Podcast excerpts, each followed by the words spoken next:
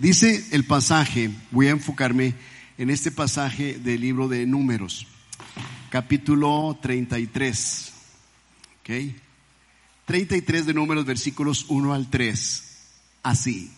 Estas son las jornadas de los hijos de Israel que salieron de la tierra de Egipto por sus ejércitos, bajo el mando de Moisés y Aarón. Moisés escribió sus salidas conforme a sus jornadas por mandato de Jehová.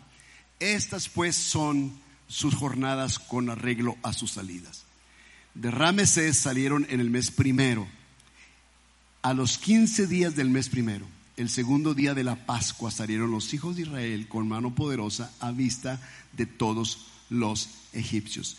Y me voy a tener aquí en este pasaje para explicarles que al igual que pasó con la nación de Israel cuando estaban en Egipto, y fueron sacados por Dios con mano poderosa a vista de todos los egipcios, así con, nosotros también sucede en nuestro caminar en la vida.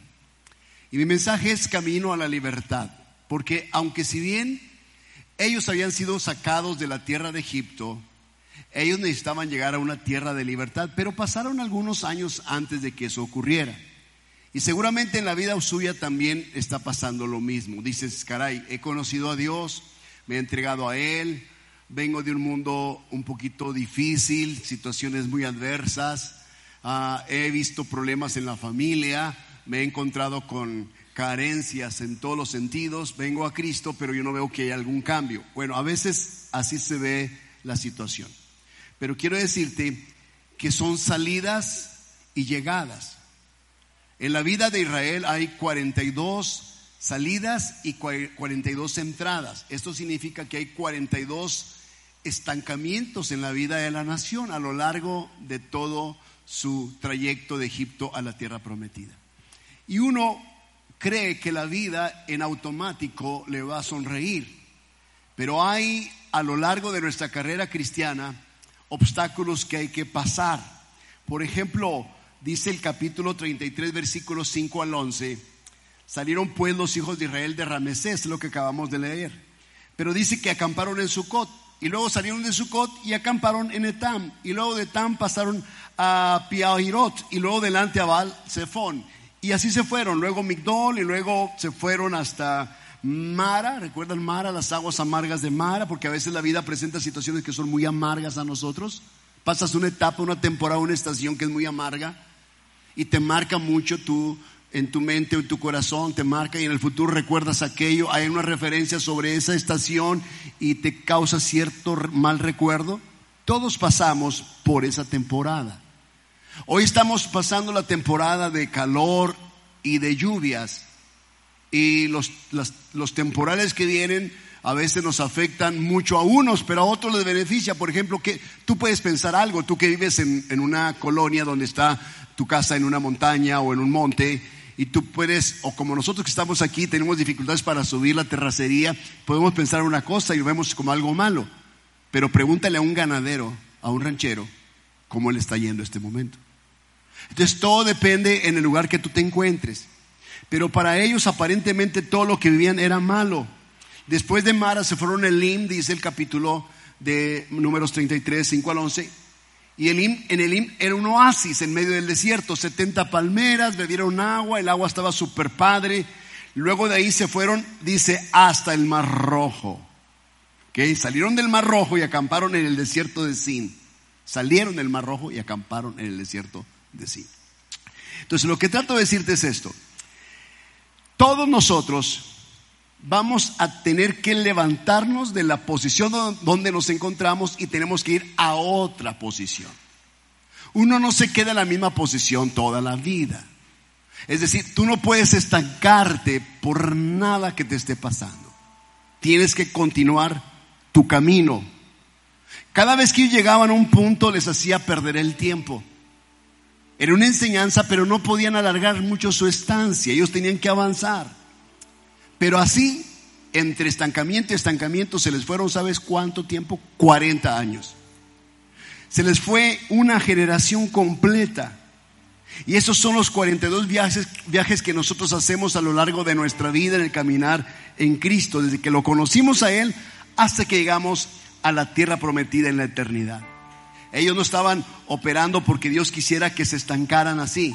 No, ellos realmente se estancaron porque no atendieron con cuidado el mandato del Señor.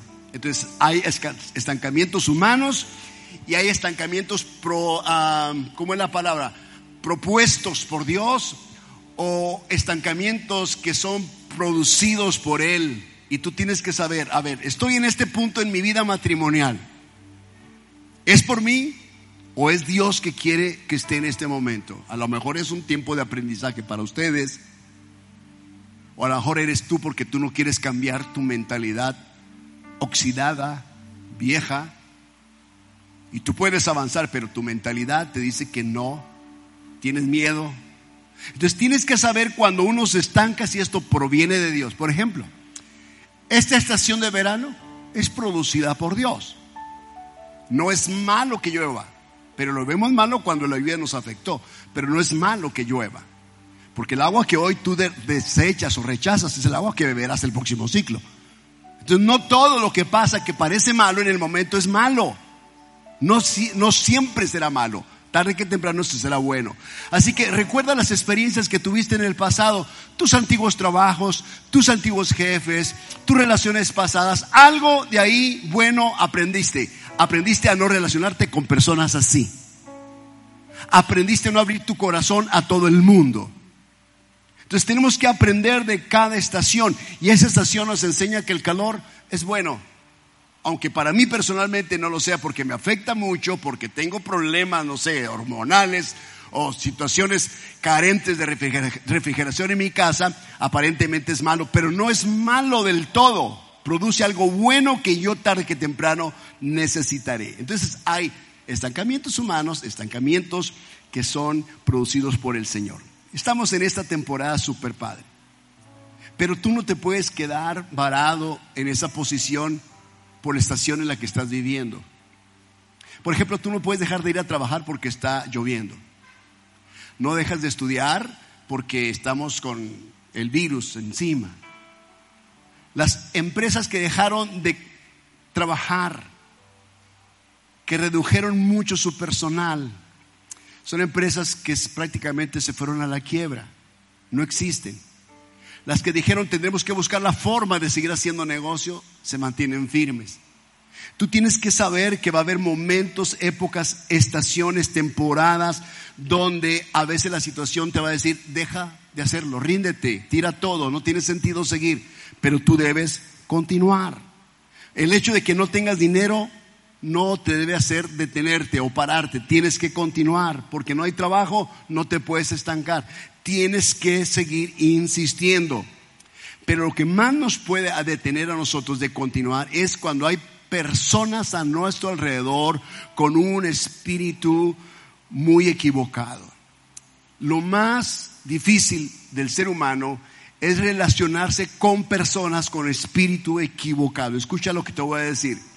Y este tipo de personas están cerca de nosotros todos los días. Depende de nosotros si nosotros mm, permitimos que influencien en nuestro espíritu. Por ejemplo, veo en la nación de Israel, en su camino a la libertad, algunos aspectos que les, que les afectaron y los hicieron estancarse. ¿Ok? Si sabes el tiempo que ellos harían caminando desde Egipto hasta la tierra prometida, te lo digo, tres meses. Tres meses. No se hace mucho en, carro manejando desde Egipto hasta Jerusalén o viceversa. No se hace mucho, se hacen unas cuantas horas.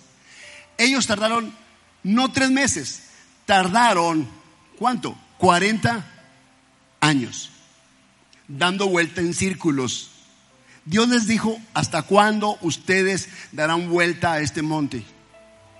O sea, la razón por la cual ellos tardaron 40 años en vez de solamente caminar los tres meses y entrar, te voy a decir, llegaron a los tres meses. Sí llegaron, pero cuando llegaron ahí Moisés dijo, voy a mandar espías a la tierra prometida.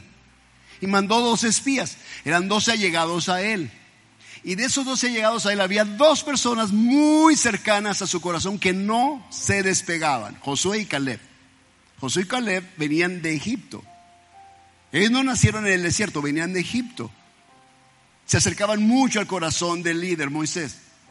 Y cuando los envió a inspeccionar la tierra, hicieron una cartografía de qué tipo de gente había, qué tipo de montañas, agua, ríos, arroyos, frutos, tierra, árboles, animales, todo. Y sí, efectivamente, encontraron que la tierra era muy buena, había arroyos, había uh, buena, buen fruto, era una tierra que fluía leche y miel tal como Dios se los había prometido, pero también había gigantes, los hijos de la tribu de Anac.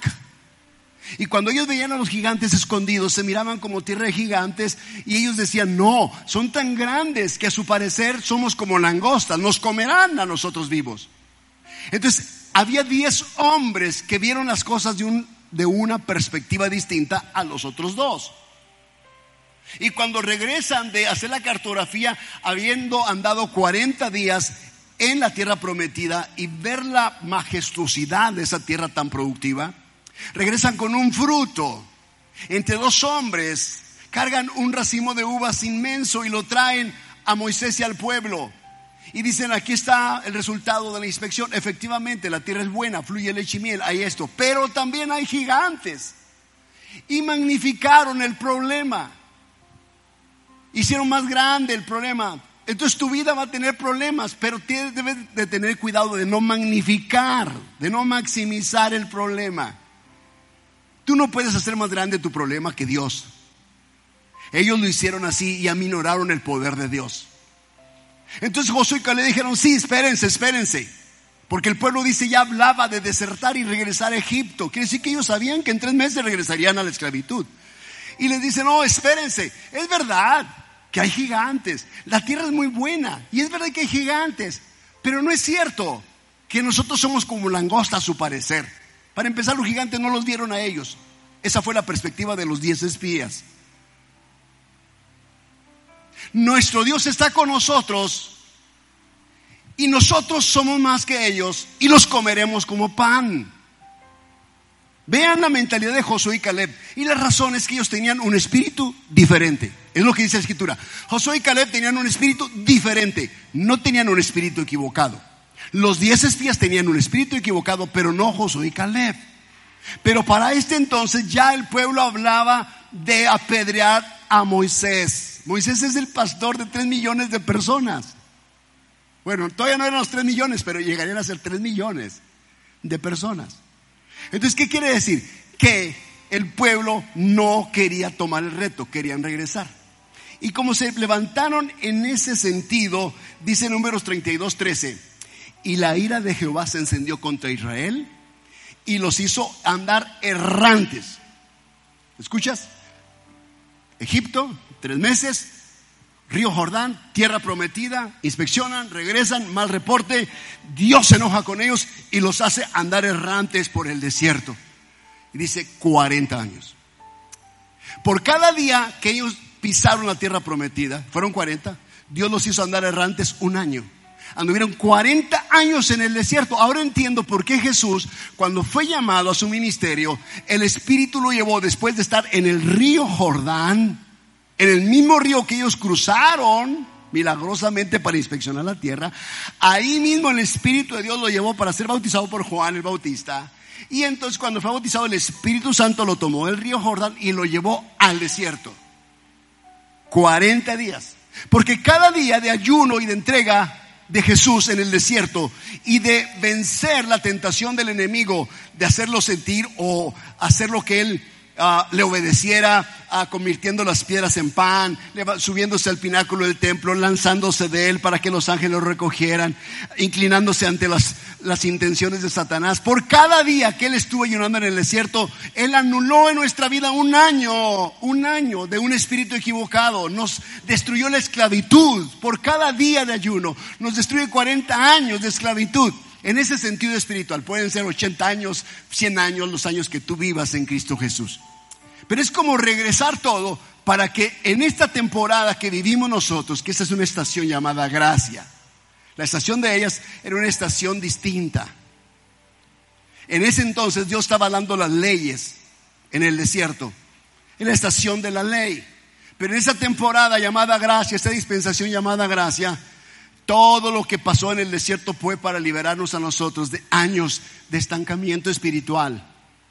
Por eso Jesús venció en el desierto y después vino a Jerusalén y predicó en la sinagoga, habló acerca del Espíritu de Dios que estaba sobre él y lo había ungido para sanar, para libertar, dar vista a los ciegos, anunciar el año agradable del Señor y a partir de ahí él salió a hacer su ministerio ante tres años.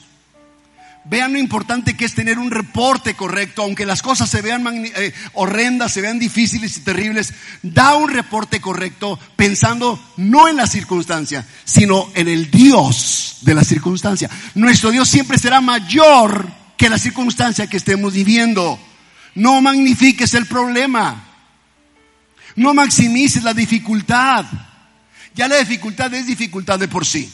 Pero si tú le agregas a eso más y lo pones más difícil, eso contagia a otros negativamente. Por eso debes tener cuidado con quien tú te relacionas. Relaciones con espíritu equivocado harán que tú te estanques en tu crecimiento. Habrá personas que te dirán, no, pues eso que estás viviendo en tu matrimonio, espérate tantito. Tú porque estás recién casada.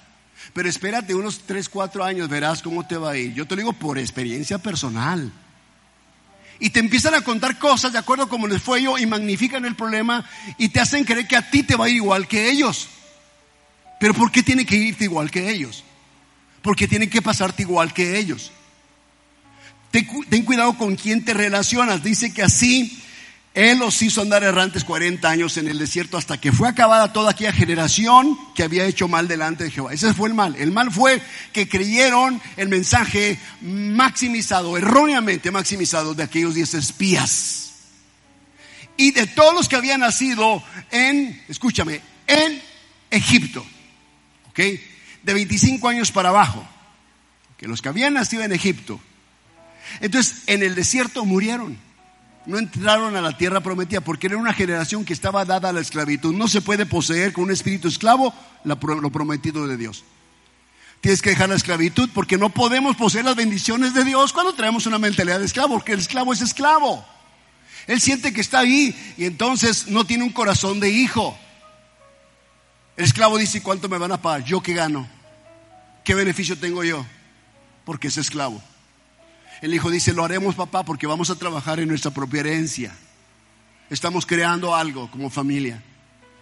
Entonces tienes que entender que así ellos estuvieron 40 años dando vueltas. Ahora, pregunto, ¿cuánto tiempo tienes dándole vuelta al mismo asunto?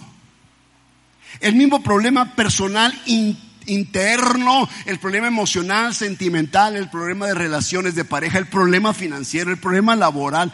¿Cuántos años tienes dándole la vuelta al monte? Han pasado 5, 10, 15 años y sigues con el mismo problema. ¿Por qué el mismo problema? Porque lo magnificas y aminoras el poder de Dios. Porque reduces el poder y el amor de Dios por ti que eres su hijo y miras el problema con mentalidad de esclavo. Dios es poderoso, si lo sacó con brazo fuerte y extendido con mano poderosa y dice que los atravesó por el mar rojo y se los abrió en dos y pasaron en seco. Ninguno de ellos, ni una gota de agua les cayó sobre sus cabezas. Vieron cómo cerró el mar rojo cuando los egipcios venían pasando faraón, bueno, sus ejércitos y sus caballos y sus carros. Y hay evidencia histórica sobre eso. Les hizo llover carne del cielo, maná del cielo, pan del cielo, maná, carne también, codornices en el desierto. Les dio agua de la roca, de la peña, agua fresca, limpia, sin problemas de minerales. Les hizo que su ropa les durara 40 años. 40 años les duró sus zapatos y no se les gastó. Eso no es bueno para las empresas de venta de zapatos. Pero Dios era tan fiel, no había zapaterías. Dios dijo, pues que les dure todos los 40 años.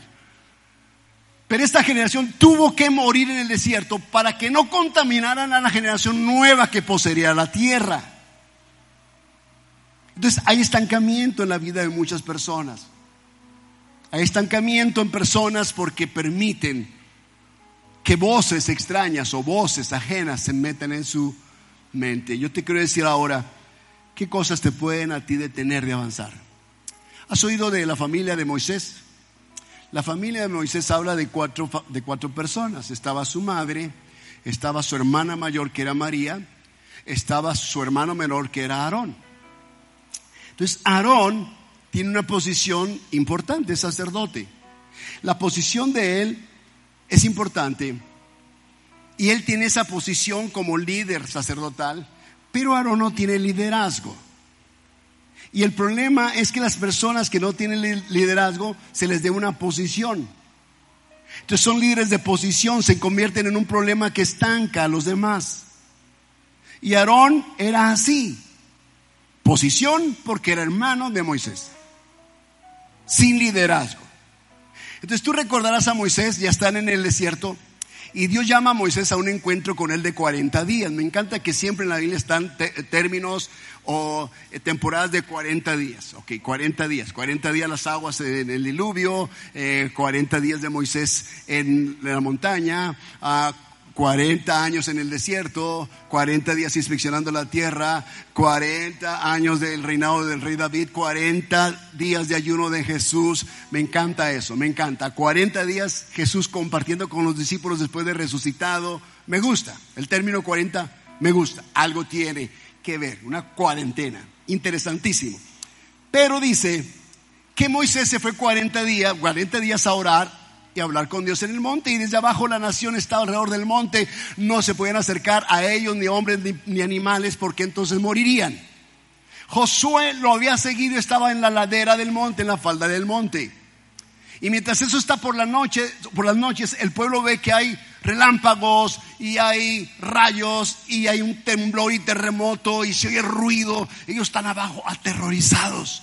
Y Moisés está hablando con Dios. Es en ese periodo que Dios le da las tablas de la ley, escritas con su propio dedo. Y cuando Moisés baja, han pasado los 40 días. Pero cuando él baja, abajo está Aarón, su hermano menor. Y como Moisés se tardaba, el pueblo le pidió a Aarón que les hiciera un becerro de oro, un ídolo. Algo que Dios aborrece.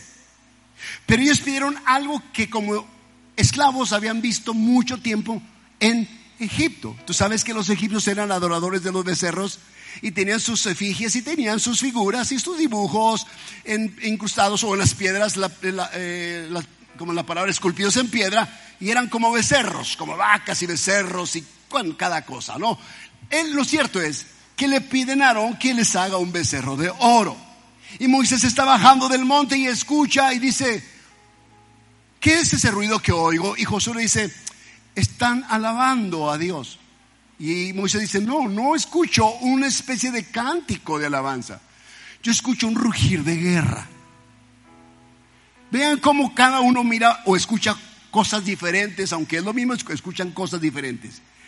Moisés entendía que lo que estaban haciendo no era correcto, no era una alabanza a Dios. Estaban dados a la idolatría. Y cuando llegan, el primero que sale a saludar a Moisés es su hermano Aarón. Y respondió Aarón cuando Moisés lo confrontó y dice, ¿qué es esto que has hecho?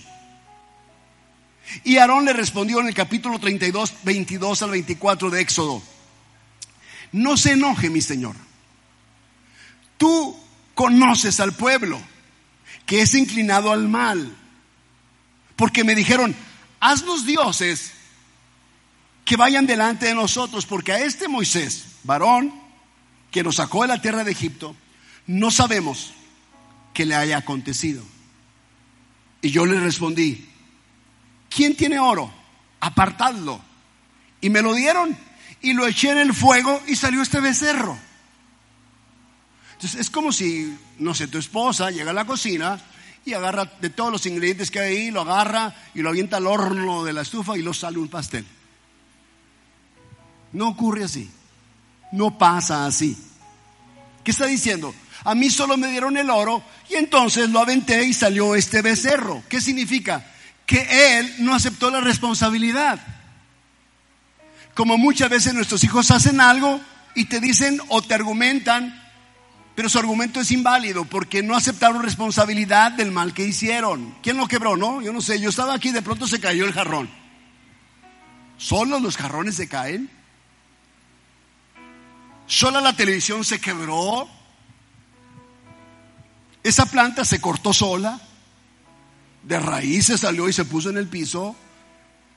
Entonces no aceptan responsabilidad, esquivan responsabilidades. ¿Qué hacen? Culpan a otros.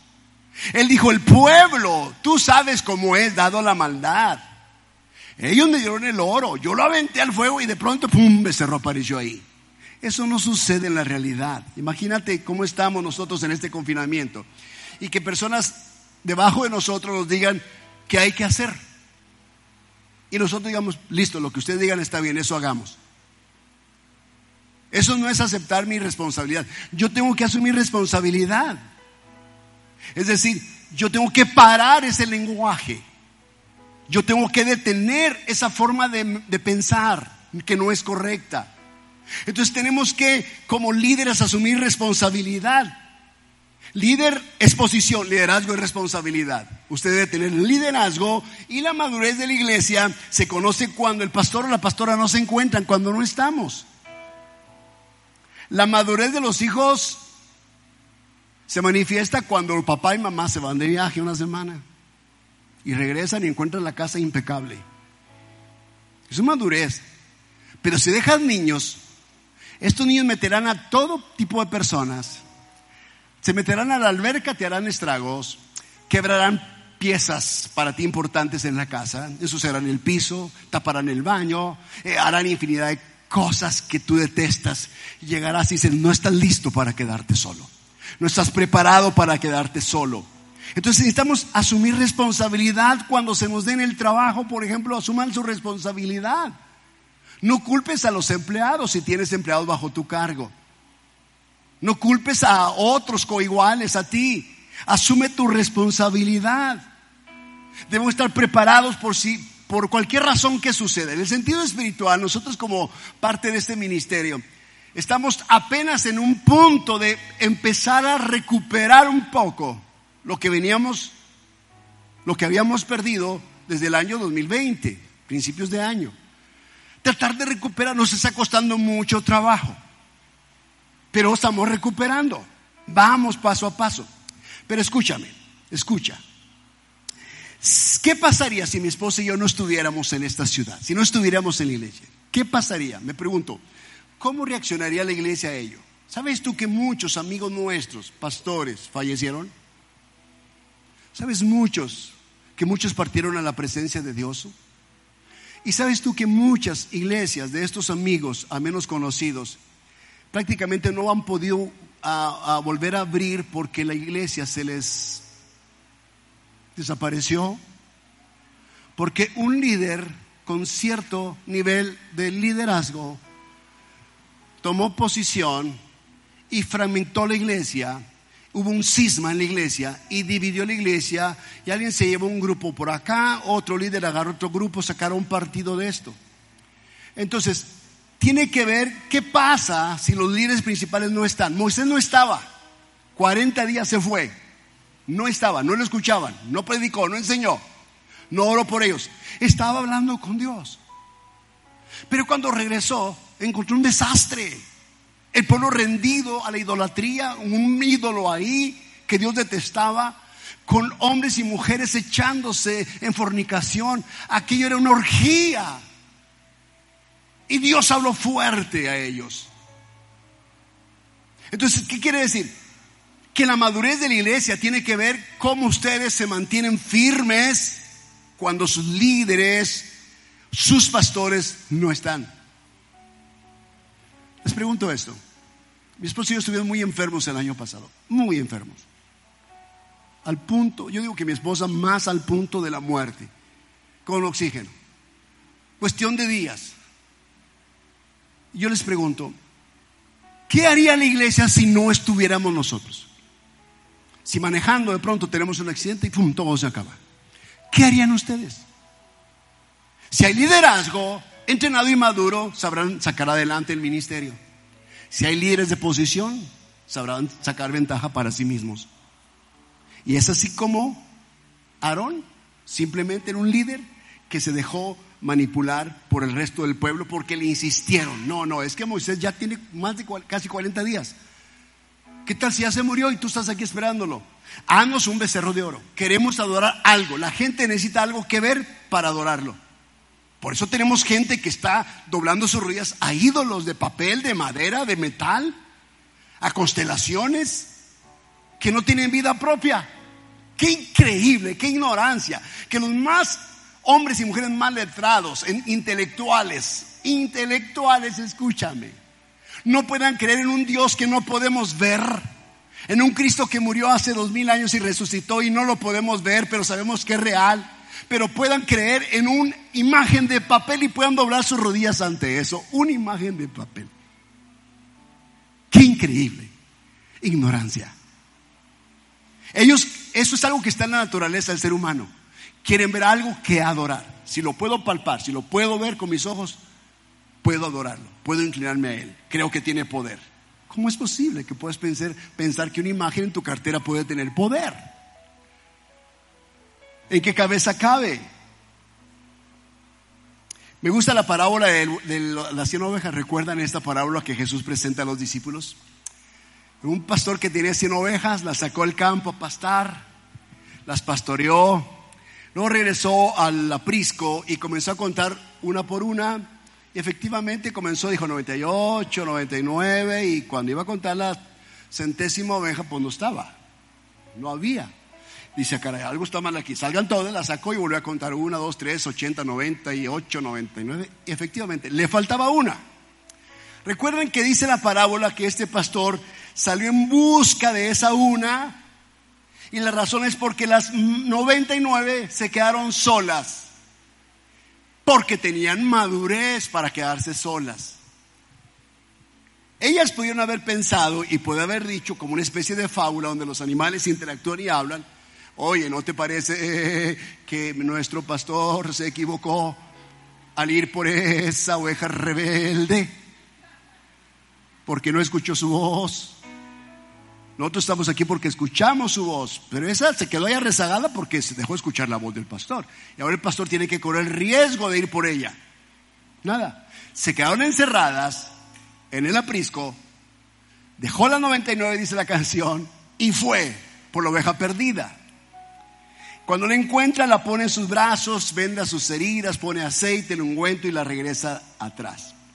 Entonces, así como esas 99 maduras que hay que reconocer, también hay, escucha, unos y otras que se han ido, pero hay unos y otras 99 que se han quedado, que han sido maduras para quedarse, para resistir. Y si algo pasa, usted debe estar preparado para lo que se tenga que hacer. Como pasó en muchos casos, en muchas familias que no estaban preparadas para cuando papá faltara. Y cuando papá partió a la presencia de Dios en muchas familias, la esposa no supo qué hacer. Los hijos no supieron qué hacer. No estaban listos muchos detalles que uno tiene que preparar antes de su partida. No estaban preparados. Me sorprendió mucho un, testimonio que escuché de una mujer que falleció aquí en Sonora. Falleció y entonces cuando falleció el hijo, dijo, hijo, ¿cómo le vamos a hacer, mi mamá? No preparamos nada, no estábamos listos para esto, ah, vamos a ver qué va a pasar. Y, regresan al pueblo donde la mamá. Entonces cuando van a la funeraria resulta que dijeron, no se preocupen por nada.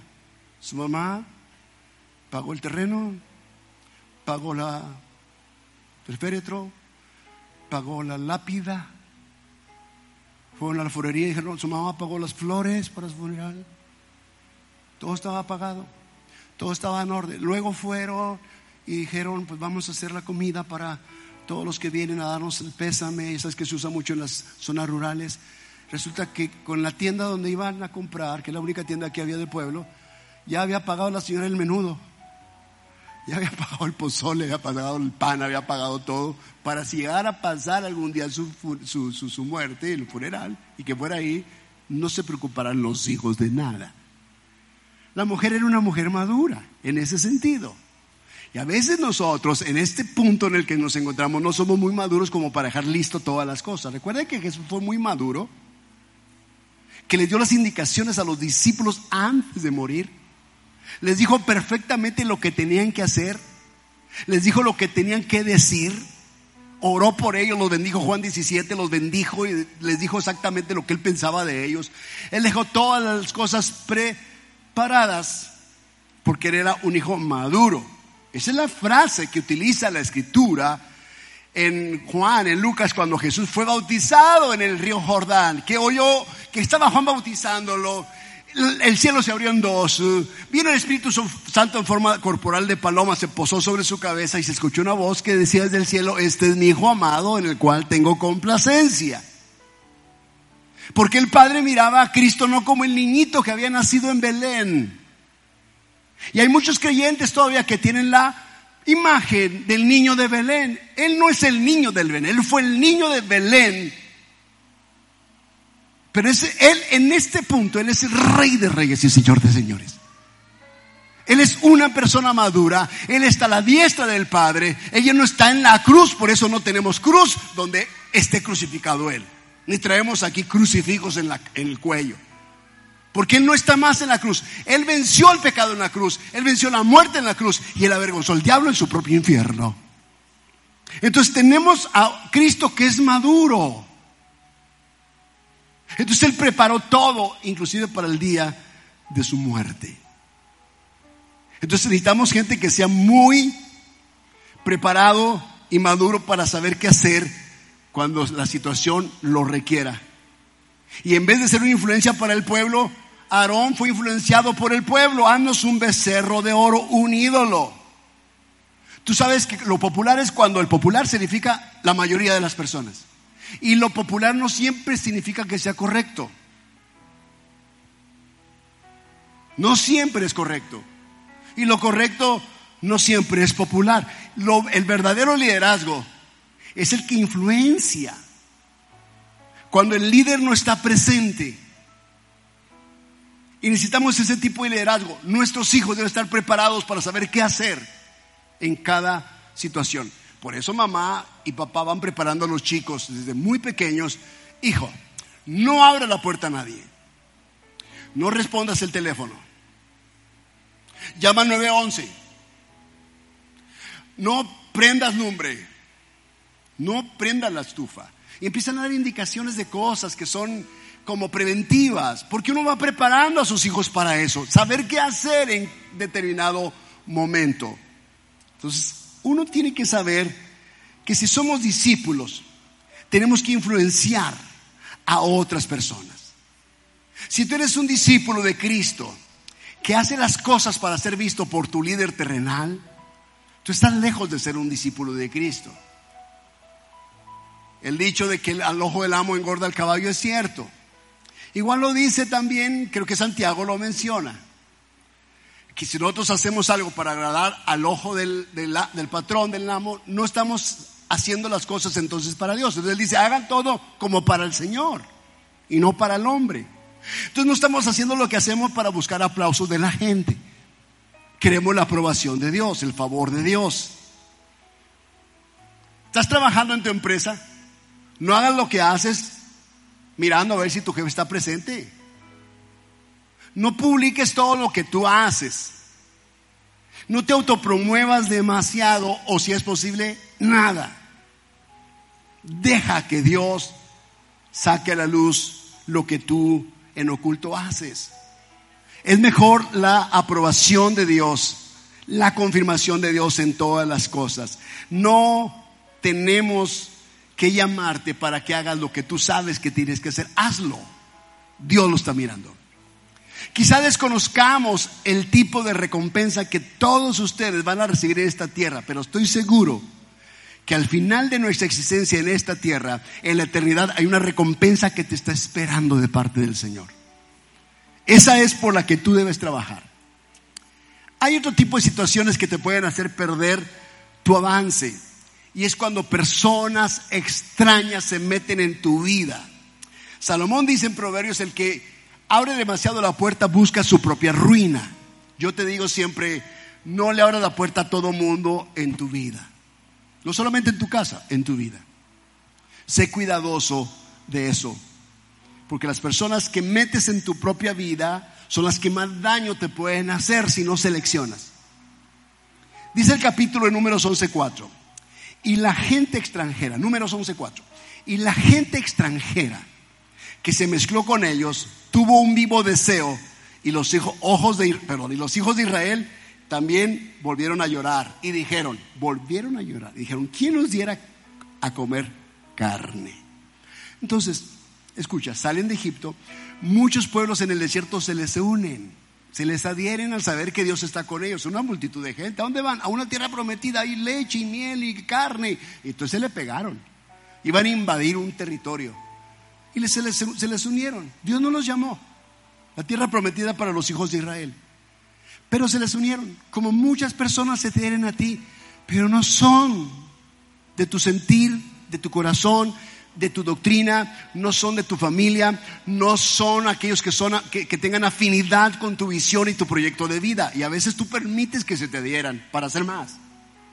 Y entonces, esta gente tuvo un vivo deseo, un espíritu extraño y raro.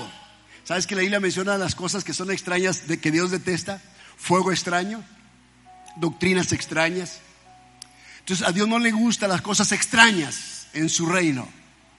Y esta gente extranjera, que era extraña, tenían un vivo deseo que es algo carnal, algo de su corazón que no viene de Dios. Y empezaron a decir al pueblo, vamos, ¿saben qué? Ah, aquí nos vamos a morir de sed, nos vamos a morir de hambre. Yo creo que no sería bueno seguir con esto, mejor regresemos a nuestros pueblos, regresen a Egipto ustedes, donde estaban, ya estaban bien. E Israel empezó a hablar igual y empezaron a quejarse y llorar y dijeron, en números 11.5 nos acordamos del pescado que comíamos en Egipto de balde. Yo pregunto, ¿en serio era de balde? ¿En serio era gratis? ¿En serio comían lo que comían gratis? Los cuates tenían 400 años esclavos. Sus generaciones habían pasado esclavos. Y dicen que lo comían gratis. Si vivían en la mendicidad, en la pobreza. Las cargas eran duras día y noche. Y dicen que los comían gratis. Ellos dicen, nos acordamos de los pepinos. ¿A cuánto les gustan los pepinos? Sí, son muy buenos, pero no vas a comer pepinos todos los días, ¿verdad? Ellos tenían 400 años comiendo pepinos. Y lo dice de los melones, los puerros, las cebollas y los ajos. Entonces, como eran extraños que les metieron esto, ellos empezaron también a quejarse y a exigir a Dios. Danos esto, Señor dando lo otro. Y este tipo de personas que están cerca de ti son las que te meten ideas en la cabeza que era mejor estar sin Dios que con Dios. Te empiezan a decir que es mejor irse al mundo y vivir en pecado, porque sienten que cuando vivían en pecado vivían mejor. Y te voy a, te voy a decir algo. Bíblicamente el Señor enseñó esto. Un hombre edificó su casa sobre la roca y otro sobre la arena. Sobre los dos vinieron vientos, ríos y fuertes lluvias. Sobre los dos, no sobre el que estaba sobre la arena o no sobre el que estaba sobre la roca, sobre las dos casas. Lo mismo les vino. La diferencia fue la fundación, el fundamento, el cimiento. La casa que estaba edificada sobre la roca se mantuvo ante los problemas. La que estaba sobre la arena se desvaneció, se la llevó el, el río. Entonces, los mismos problemas que ocurren a los justos ocurren a los injustos. A ver, aquí los justos sienten el calor de aquí. Claro, los injustos también. Lo mismo. Es igual para todos. Igual los, los injustos se enferman, los injustos, los justos también se enferman. Se le muere la gente a los injustos, también a los justos se mueren familiares. Los justos se mueren, los injustos también se mueren. Todo pasa igual, excepto es en quien tú estás cimentado, establecido. Amén. Entonces el esclavo prefiere seguir comiendo, dice, pescado. Y que es muy bueno el pescado. Y me gusta el pescado, pero no podría comer pescado las tres comidas del día. Menos 400 años. Mis hijos, mis nietos, tataranietos, no, no podría, no podríamos. Entonces, ellos prefieren seguir comiendo lo que dicen aquí, aunque sigan siendo, siendo esclavos. Entonces cuando pasa eso, esos extraños, viene entonces otro tipo de situaciones que nos cercan y es el espíritu de la queja. Y ellos dicen que comenzaron a quejarse. Y los que se quejan son los que aparentan estar contigo, pero carecen de un espíritu de pertenencia. Se quejan. Están con nosotros, pero no son de nosotros. Hasta Jesús dijo eso de las personas que le seguían. Dijo, escuchen lo que voy a decir. Repito lo que Jesús dijo. Cuando la gente se le fue, porque se le fueron discípulos, desertaron. Y entonces los discípulos, Pedro le dice, Señor, se te están yendo. No dijo se nos están yendo, porque cuando se, se van, decimos, pastor, se le están yendo. Y cuando llegan, pastor, se nos están viniendo. Y Jesús dijo, ¿quieren ustedes irse también? Las puertas están abiertas. Pero dijo Jesús, ¿sabes qué? ¿Sabes por qué la gente me sigue? Porque los doy de comer. eso está muy fuerte. Yo no me atrevería a decir eso delante de personas a las que les llevamos una despensa o un pan o las hacemos un favor y las traemos a la iglesia. Si ustedes vienen aquí porque les di la despensa, eso está terrible. Pero Jesús no se tocó el corazón para decir esto. ¿Sabes por qué? Porque es la realidad. Y el camino a la, a la libertad implica la verdad de las cosas. Y la verdad es esta, hay mucha gente que sigue a Jesús por el beneficio que obtienen temporalmente, pero no tienen un compromiso con Jesús. Y la muestra está que cuando Jesús fue aprendido, nadie estaba con él, hasta los discípulos huyeron desnudos. Y que cuando él ascendió al cielo, después de 40 días de resucitado, había 500 discípulos. Y que cuando Él les mandó que se quedaran en Jerusalén, había solamente 120 discípulos. 380 discípulos no estaban. Y lo habían visto caminar resucitado. ¿Ven la, la situación de ventaja del ser humano? Jesús nos conoce a la perfección. Él sabe lo que está diciendo. ¿Quién mejor que Él que creó al ser humano? Y entonces, ese es el tipo de personas que carecen de un espíritu de pertenencia. Están contigo, pero tienen otra visión tienen otra cultura, tienen otro ADN. Es que en mi país se hace así, es que en mi ciudad se hace así, es que allá se hace así. Y yo siempre digo, si tú piensas que allá es mejor que esta ciudad, vete para tu ciudad.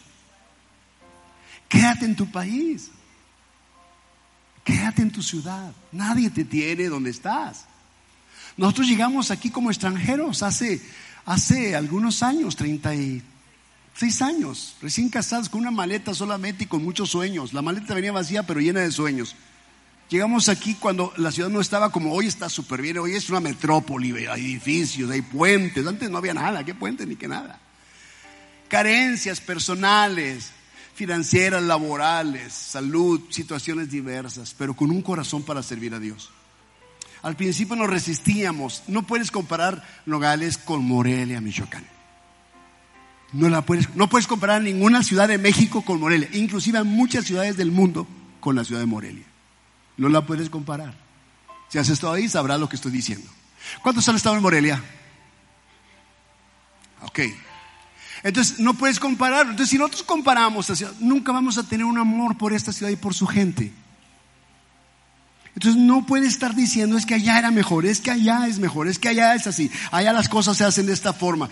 Entonces, ¿qué es lo que sucede? Que las personas que tú permites en tu vida y les abre las puertas de tu corazón y las puertas de tu casa, si no son selectivas o seleccionadas de acuerdo a tu proyecto de vida, tu sueño, tu visión, lo que va a pasar es que te van a dividir desde adentro. ¿Están escuchando? Desde adentro desde tu corazón, desde tu familia, desde tu matrimonio. Tienes que ser muy cuidadoso. Entonces hay gente que te hace detenerte, estancarte más del tiempo y te divide y se quejan porque no están de acuerdo con tu visión de vida. Sepárate de esas relaciones, no son útiles. Yo no te estoy diciendo que te separes del mundo, porque si tú te separas del mundo y te aíslas del mundo, entonces ¿quién les va a hablar de Cristo a esas personas? Tú eres el que le vas a hablar. Yo no estoy hablando de eso.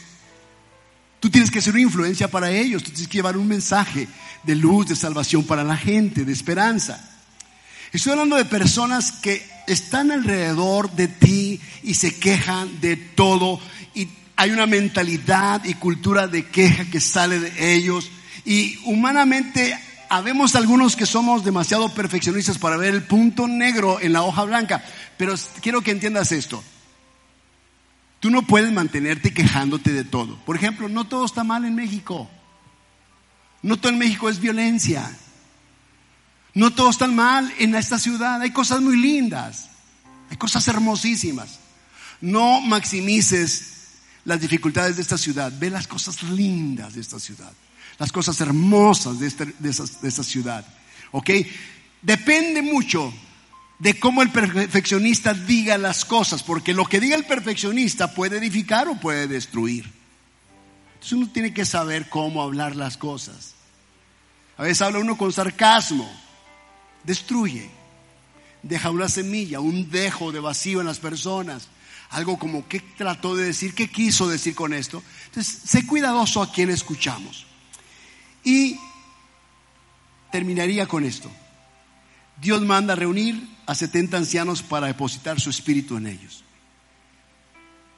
Y escoge 70 personas. Dios le dijo, escoge 70, van a ser líderes que te ayudarán en la misión. Y Él nos manda a llamar a la, a la tienda de tabernáculo, el tabernáculo, la tienda movible, ¿verdad? Donde el arca estaba, la presencia de Dios, etcétera, etcétera. Pero cuando llegan, llegan 68. ¿Dónde están? Están en otro lugar. Entonces, cuando Él habla con ellos, Pregunta dónde están los otros. Dice, no se quedaron allá, rezagados. Pero resulta que aquellos otros dos también estaban inscritos en la lista de los 70 y también recibieron del Espíritu de Moisés allá en sus propias tiendas, en el campamento, entre la gente. Y dice números 11:26, habían quedado en el campamento dos varones llamados el uno Medad y el otro Eldad, Eldad y Medad, sobre los cuales también reposó el Espíritu, estaban estos entre los inscritos, pero no habían venido al tabernáculo y profetizaron en el campamento. Ahora, siempre que uno llama a personas, especialmente que son personas de equipo, eso pasa en el trabajo, en el deporte, en la iglesia, donde quiera. Siempre hay personas que se quedan, que no vienen, que no asisten. Siempre hay vacíos. Ok, esa es la gente que tiene otra cosa que hacer, que considera más importante lo que tiene que hacer él que la asignación que se le dio. Las personas que tienen otra agenda, como dijo nuestro flamante presidente, tienen otros datos, otra agenda. Entonces significa que ellos pasan por encima de los planes de Dios. No, admiten la agenda de Dios, los planes de Dios. Terminaré con estas dos definiciones y oramos al Señor. El dad significa Dios me ha amado. En vez de usar el amor de Dios en él, dice la Biblia que él usó como excusa, o no lo dice la Biblia, pero yo digo que él usó como una excusa para no servirlo, porque se quedó fuera. Hay gente que tiene la gracia de Dios y usa la gracia de Dios hasta inclusive para pecar, para no servirlo. Entonces, yo lo puedo hacer desde mi casa, piensan, Dios está en todas partes, yo soy la iglesia, no tengo que ir, Dios está conmigo. Tiene sus propios planes y parece muy espiritual. Entonces se quedan allá, porque ellos son muy amados por Dios. ¿Sí? Yo hago esto, pero realmente es lo que yo quiero, es lo que yo creo que es correcto. Medad significa cariñoso, es cariñoso con todos. Cariñoso con papá, con mamá, con el patrón, con la jefa, con el jefe, con amigos, alumnos, maestros, con pastor, con líderes del tipo.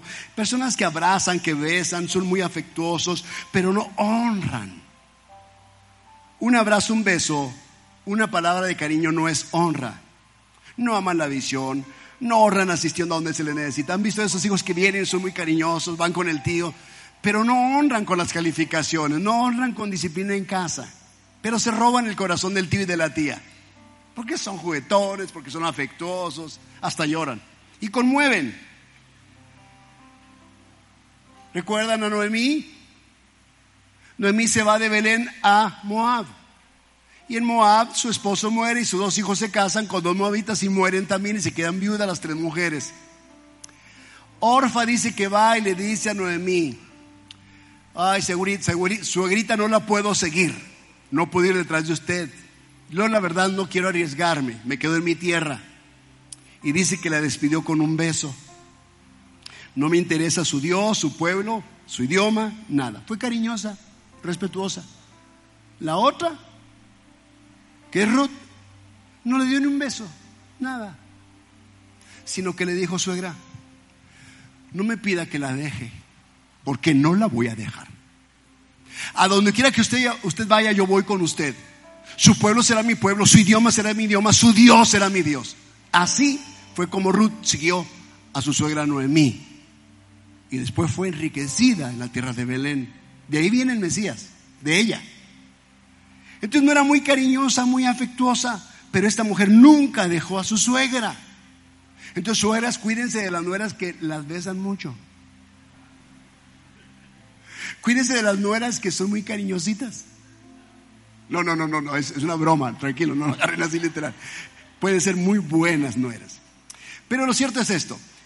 El mensaje es esto. No se confíen de los que dicen, aunque me corra, no me voy. No se confíen ustedes de los que andan beso y beso porque son los primeros que te van a dejar.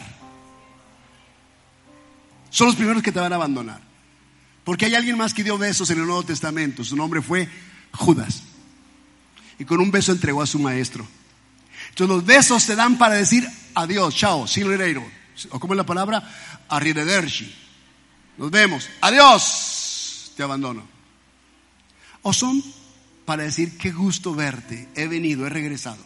Entonces, dependiendo cómo se dé el beso, pero los medal son los que toman medidas y calculadoras, son muy calculadores. Y en la Biblia se pide que nosotros demos a Dios sin medida porque Él nos da su espíritu sin medida, su amor sin medida y sin condición. Él no anda con calculadora en mano, ni anda con medida en mano, Él te da todo se dio en la cruz todo por ti y por mí. Él fue espléndido. Pero cuando se trata de darle a Dios, las personas como me dan no son tan espléndidos. Son espléndidos para el diablo, para el mundo. le daban tiempo al diablo, le daban bebida, bailaban, se desvelaban toda la noche. Pero cuando se convierten al Señor, ponen horarios, ponen medidas. Desvelarse una noche para orar y estar en comunión con otros o adorar al Señor es mucho. Si se alarga el servicio como hoy, están inquietos, ya dicen mucho calor, ya es hora, el estómago me dice comida, comida, comida. Si se trata de dar recursos financieros como ofrendar al Señor, critican todo porque dicen piden mucho, siempre están pidiendo y pidiendo, todo es para el pastor y lo vamos a hacer ricos. Eso nunca va a pasar, créanmelo. En mis 49 años casi de cristiano, no he visto un pastor que se haya convertido en hombre rico por la iglesia entiéndalo, no es así como suceden las cosas. Pero esas personas son las primeras, las primeras, que antes de conocer a Jesús no tenían medida para lo demás. Fin de semana, fiesta, ¿dónde va a ser? Yo pongo el 6, yo pongo el 12, un 24, una charola, ¿dónde va a ser? Entonces, el dinero que invertías en la leche de tu hijo, lo inviertes en la cerveza, le inviertes con los amigos, y te veras toda la noche y llegas el sábado y el domingo ya tienes agenda para volverte a ir. Antes le dabas todo al diablo sin medida y ahora estás en Cristo y le quieres poner medida a Dios. Cuando Dios es el que te bendice y Él te amó sin medida, sin restricciones. Dios te sigue amando con coronavirus o sin coronavirus. Dios se acerca a ti y no tiene miedo de contagiarse si tú estuvieras enfermo. Cristo se acercó a los leprosos, se acercó a los que estaban enfermos y eran rechazados por la sociedad. Así que Él se acerca a ti en la condición que viene. Eres pecador, te sientes sucio, has hecho cosas incorrectas, has pecado delante de Dios, has mentido, has adulterado, has matado a alguien. A lo mejor no literalmente, pero en el sentido espiritual, con tus palabras has matado a alguien, eres un homicida. Cristo se acerca a ti hoy para decirte, te doy mi amor sin medida. Te amo en la condición que llegues. No voy a poner restricciones en mi amor. He muerto en la cruz igual por ti. Así que hoy los brazos de Jesús están extendidos a favor de ti. Dale oportunidad a Cristo que esté cerca de ti, que sea la mayor influencia en tu vida. Déjalo que se acerque a ti. Déjalo que Él se llegue a ti. Que Él intime contigo. Escucha su voz. Escucha su respirar cada día. Déjate. Déjate llevar por su embelezo. Deja que Él te abrace. Deja que Él te envuelva. Siente su amor, siente su afecto no te condena, no te juzga, no te culpa. Él dice que llevó tu culpa y tu condenación sobre su cuerpo en la cruz. Eres libre. Él no quiere que vivas como un esclavo. Eres hijo de Dios, eres hija de Dios. Dígalo conmigo, soy hijo de Dios, soy hija de Dios y no soy esclavo. Ahora ponte en pie, por favor, y vamos a orar todos juntos. Pero quiero que ores conmigo, por favor, en esta tarde. Quiero que ores conmigo, quiero que te enfoques en esta oración. ¿Estás listo para hacerla? Cierra tus ojos si puedes hacerlo y quieres hacerlo. Cierra tus ojos y dile, Señor Jesús, vamos, levante su voz, Señor Jesús. Recuerda, no eres un esclavo, no soy esclavo, Señor. Soy tu hijo. Me diste vida eterna por medio de tu sacrificio. Ahora, Señor, que te pertenezco, quiero caminar a la luz de tu verdad. Sé, Señor, que la verdad me hará libre. Y la verdad de tu palabra es innegable e irrefutable. Lo que tú dices, eso es.